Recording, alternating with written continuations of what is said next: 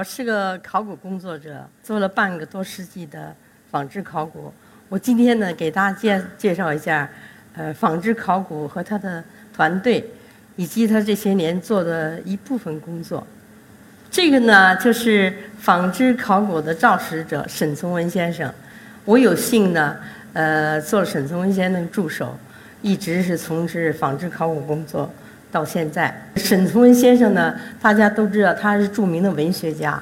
后来他，呃，因为广泛的兴趣，他从三四十年代就特别注意有关于他的家乡苗乡的各种工艺制作，而且呢，在四十年代呢，他就写了很多有关于纺织考古的论文。这就是纺织考古的第一个呃团队。中间呢是沈从文先生夫妇，左边的那个是王旭先生，右边的是我。我当时是很偶然的结识了沈从文先生。呃，我原来我因我是学美术的，搞设计，人家介绍他跟我去，就是找一些资料。后来那个他就那时候正好六三年呢，总理把那个呃教中中国古代服饰研究的这个。做一礼品书的任务交给沈从文先生。我揭示他的时候呢，他就自己一个人一边写一边画。但是当时就他的助手离开了他。众所周知，都是文化大革命中。那时候我无意中的在找我的资料的时候，我跟沈先生讲，我说我的业务不行，如果可能，我说我想希望帮助您画图。沈先生当时特别高兴，说那你试一下。他就给了我就是。一张人民画报上的图，让我摸，做这几个熊。这是西汉的，在河北三盘山出的金银错上的七个熊。这个熊呢，沈从文先生他研究呢，熊精，西汉华佗五禽戏，人模仿熊虎鹿，呃，那个这些他们的仿生动作，吐故纳新健身。当时这个这个几个形象，它是在那个不到一寸的圆就大的车金银错的车车饰上，而且每一个一寸高的这个圆环呢，它金银错金银铜和绿松石蓝宝石镶嵌了三十个个动物。说这是我仿从事纺织考古的考试卷。沈先生说可以，因为我领会了他的意思。为什么做这古代服饰研究呢？周总理那时候经常出访国外，到国外呢就给他看，人家都给他看他们历史博物馆、服装博物馆和蜡像馆。总理就一次宴会上就在国内啊，就说中国这么丰厚的服饰文化，我们能不能先做一本礼品书啊？当时那个嗯，文化部副副部长齐彦明他就问他说：“谁在研究？”正好呢，沈从文先生呢在这一年前打了个报告给齐部长。总理就说：“那就交给他。”一九六三年交给他。我们这本书呢发表，这是香港商务印书馆第一版，那就是一九八一年。经过了漫长岁月，当然这里面风风破破有很多事情。后来又出了日文版。这个呢，大家都知道，一九七二年在长沙发掘的马王堆汉墓，是中国纺织考古科技发掘的里程碑式的大发掘，出了一大批两千一百多年前的。中国的七八个颜色的绚丽的呃绫罗绸缎，还有非常精美的刺绣，这是最著名的素纱单衣。为什么呢？因为它的薄。这么一件长衣服，领沿和袖缘它是那个起绒锦、起绒圈锦，身子是素纱。这素纱轻薄到什么程度？四件四层摞在一起，呃，它可以独抱。就因为它的薄，它的精细，尤其它重量是精实的。它两件，一件呢整件衣服连织锦沿的衣服四十八克，不到一两；另外一件是四十九克。这当时就在世界上非常轰动。这边呢就是呃著名的马王堆汉墓，它的在棺材上面帛画，帛画分三部分，上部是天天上，这个是呢是人间，那中间那个是马王堆墓主人的太后夫人。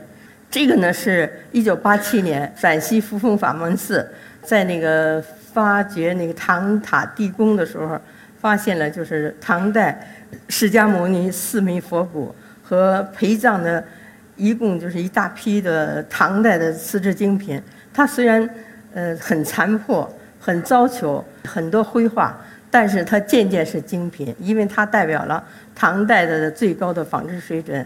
这是完了，我们就做的，呃，做的，因为它的这这件衣服呢，捧真身菩萨供奉的五件名衣，名衣就是小的，已经十五公分，呃，长嘛。这个两个衣袖是唐代一典型的服装半臂，它这上边呢是折枝花，盘金绣，盘金或者平金。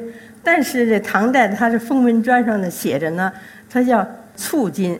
这时候我们才知道，我们现在形容刺绣的平金和那个圈金呢，在唐代的名称是簇金。现在也想起杜甫和李白的一些唐诗，曾经形容说“簇金孔雀银麒龙”，呃，银银麒麟呢，呃，当时那个讲这簇金是什么？簇金孔雀是什么？才知道是用的盘金绣的孔雀。它的这个面料，它是那小花。菱菱纹小花螺，这个织料现在已经失传。我们经过几年研究，就再等于复制了这五件。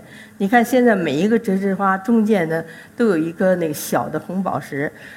纺织品出土呢，因为它是有机质文物，它很难出土。一般出土的概率，一千个墓不见得有一有纺织品的。而且呢，它从小环境、大环境是这个巨变的受不了。你比如，就这件衣服。这件衣服当时的就是人争先的，就是按级别的。你水利局的局长看了，我电电力局的我必须也得看。我们当时很就非常着急，这怎么办？对于文物保护非常不利。就这个现在这件衣服上面的红宝石一颗没有，因为一根丝线钉着，一干一下就崩了，你找都找不到。所以呢，就是文物保护，呃，这些里边有很多很多。呃，问题就需要呃大家理解。第一个，电视直播的考古现场就是呃老山汉墓，是二零零零年，呃，这个是那个在那墓坑里边，他当时呢就是就通知我一说别离开北京，说怕出丝织品。老山汉墓呢，一般在中原地区呢，由于地理地质条件，它就是丝织品很难保存，半年干。半年湿，一湿一干的，嗯，有机质文物、纸张、丝织品都保保存不下来。当时看了几天以后呢，就等于就是说，呃，呃，墓是他的。我后来一看，我说不可能出了。但是就在这个时候，有一天，呃，很晚了，然后打电话给我说赶快来。他两块棺材板，内棺和外棺的棺材板呢，中间偶然加上加了一块的把内棺的棺罩，整个是个刺绣。棺材的外边是黑的，里边绣的是。红漆，这都因为密闭，把那红漆都呃浸在这个呃这个绣纹上了，就非常残破。最后已经修了几年的时间，但这是最后呃拼合。现在这件这件的关照呢，在首都博物馆在展览。一九八二年，湖北荆州马山楚墓的发掘，也是呃当时沈从文先生在《人民中国》发了四版，题目就是说打开了。战国的丝绸宝库，你看这个这个关照，那时候战国的丝织品只有残片，出了一整个关照。他们给我们老所长夏乃先生打电话，说请赶快来，希望能够整体的提取。这个当时丝绸一素的卷，前边这档呢，这是一个呃琉璃珠，下边一玉管，还有就是说呃蚕丝线的前挡的一装饰品。呃下葬的时候他把撩上来了，撩上来了，而且这个这个红框里边呢。是一颗竹枝，放在打开国板，就放在呃关在上面。当时一打呢，还是就跟新摘的是绿的，但是说一瞬间，就是很快吧，几分钟就看着它由绿慢慢慢慢褪色，最后变成的就跟那个焦黄。这等于就是我们看这竹子，好像瞬间它完成了它这一生。后来当时就是说，只有说考古人才有这种眼福，不光这关照。可贵的是，就是说，一个棺，你看它满的，它是九道带子捆着，就是穿着所有的衣服和几层被子呢，都都在这儿。我们就拖到那个博物馆，把它把它现成提取。这个图呢，它是它第二号的被子上的图案。战国呢，它现在距今两千三百五十多年，它的图案呢，十四种绣花，没有一件跟一件的相同。我们在。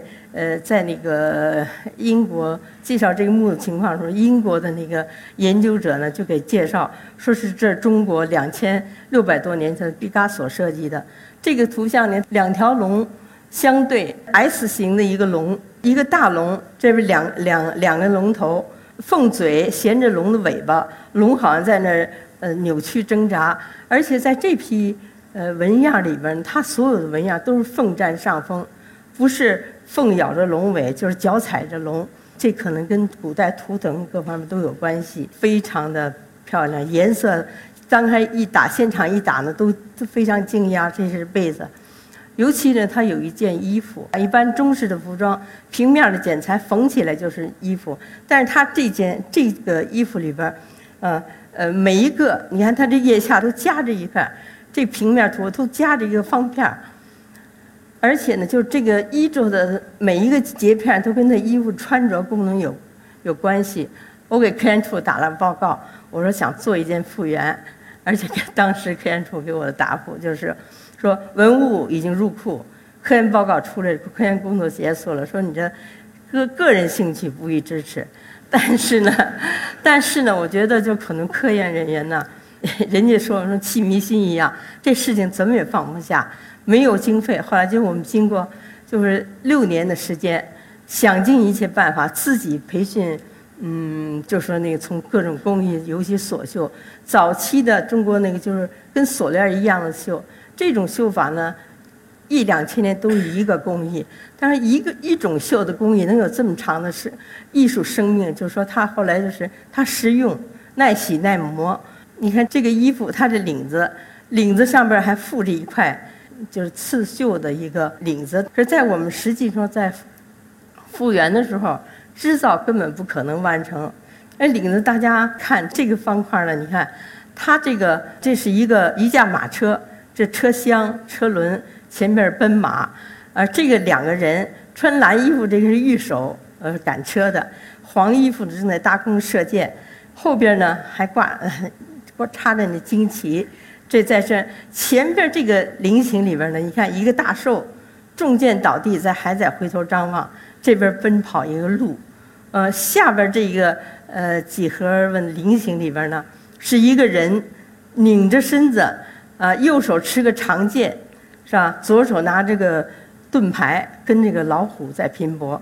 在前一个那个呃菱形里边呢，一个人跪在地下，右手拿着个匕首，跟豹子在搏斗，旁边还放着一条小猎狗。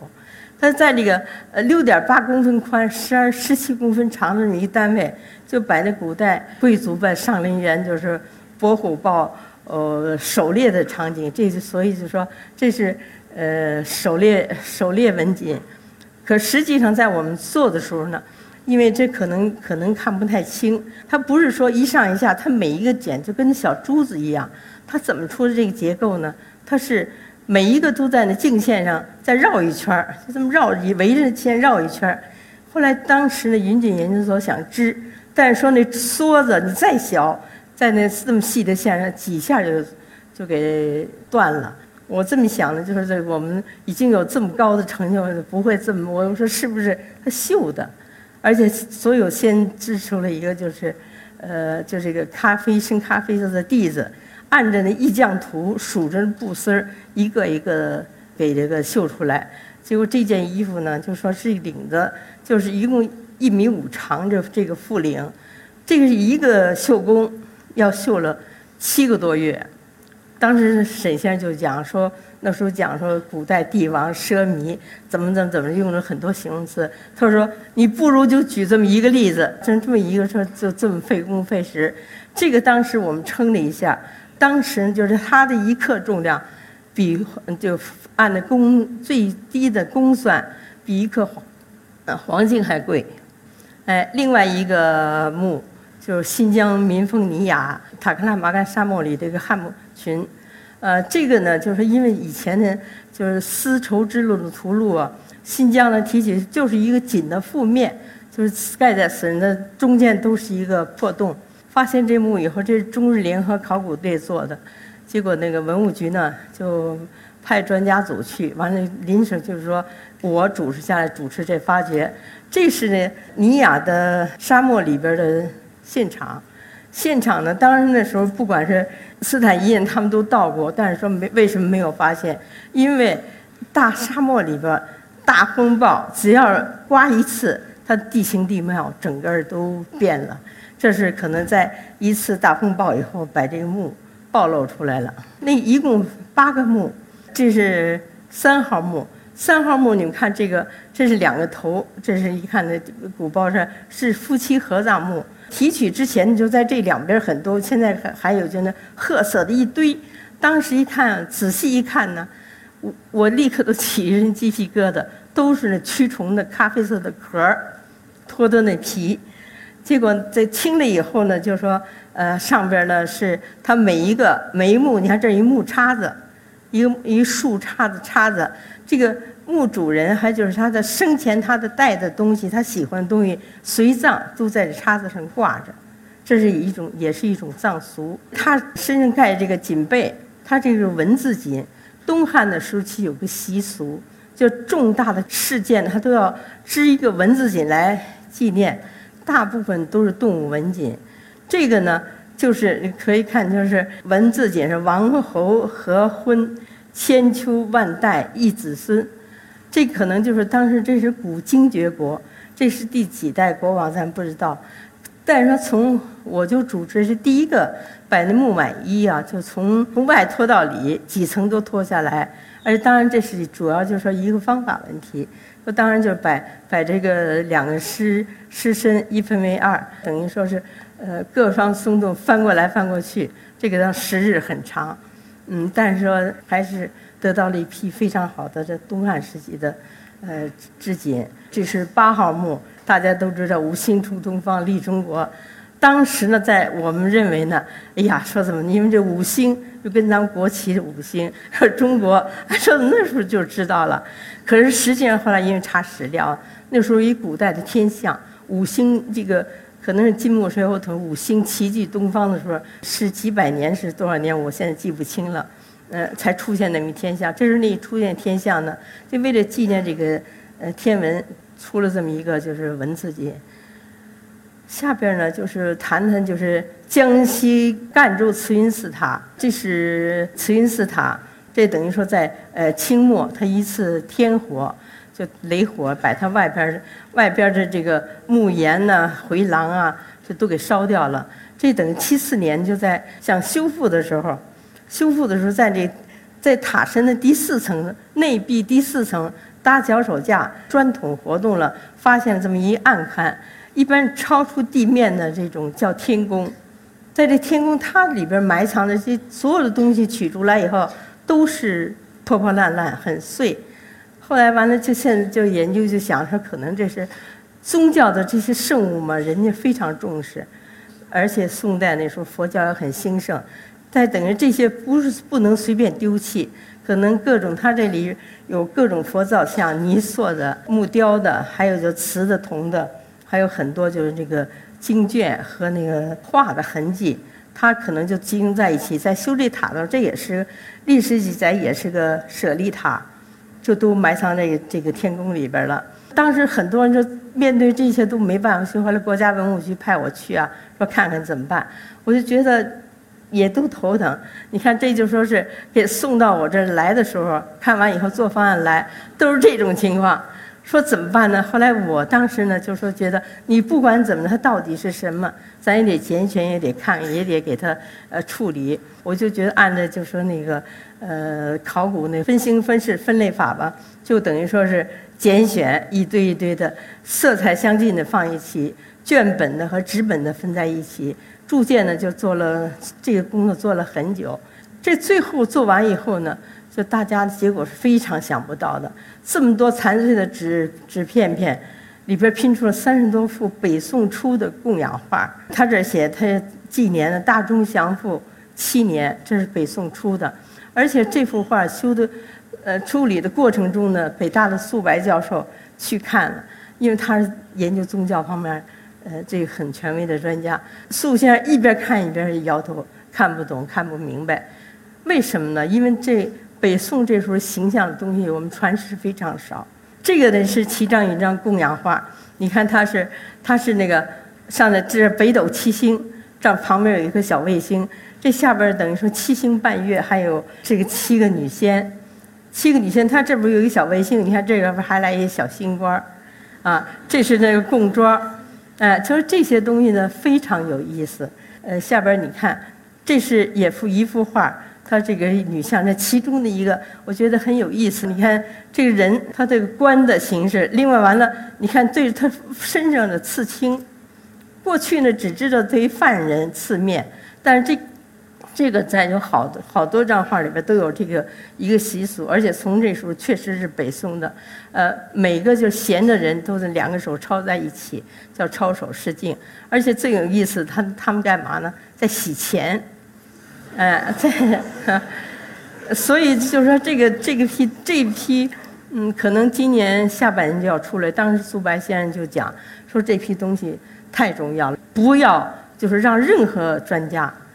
那个先附上文，说你除了按照顺序编号，就定名也都没定。说这样公布材料，让所有的对于因为涉及的方方各种领域的，让大家进行综合研究。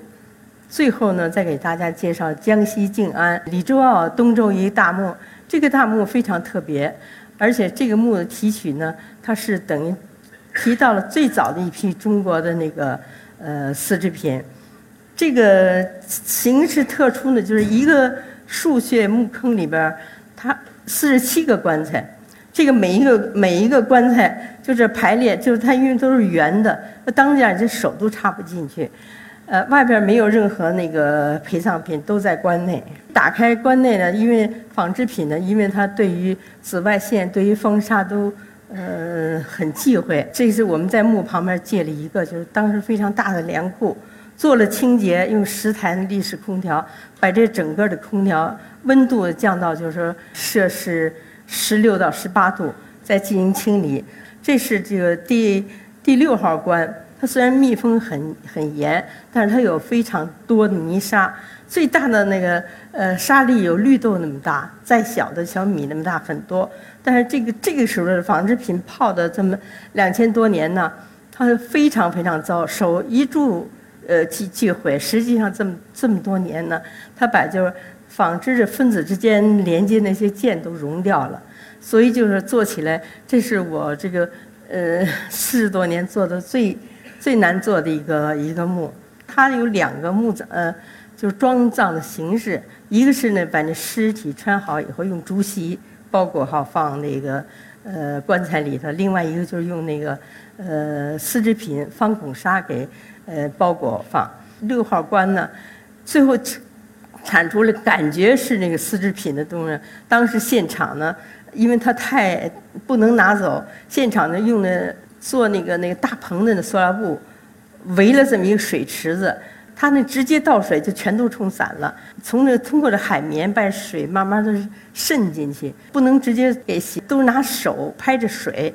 拍拍这水呢，呃，就像那个超声波似的，给它一种把那泥一地荡出来，一直就在现场呢，就是换了六七十次的水，这才水清。清了以后呢，出了一个颜色，而且看见你看中间拼缝吧，它是四幅拼的一个裹尸布，每一个的幅边都在，完了又撩的针脚拼合的针脚也都在，所以就是这是这么多年就纺织品的，就是在关内。得到的最大的一件一件东西，当时但是这得到的也很不容易，就现场非常困难的这块呢，也是出在第六号棺，当时粘在棺壁上，黑红呢，我以为是漆片，因为以前就这个木这个这秦棺也有出过，完了我用手一注那个朱砂地方，就那个红的地方啊化了，我说这一漆片不可能化。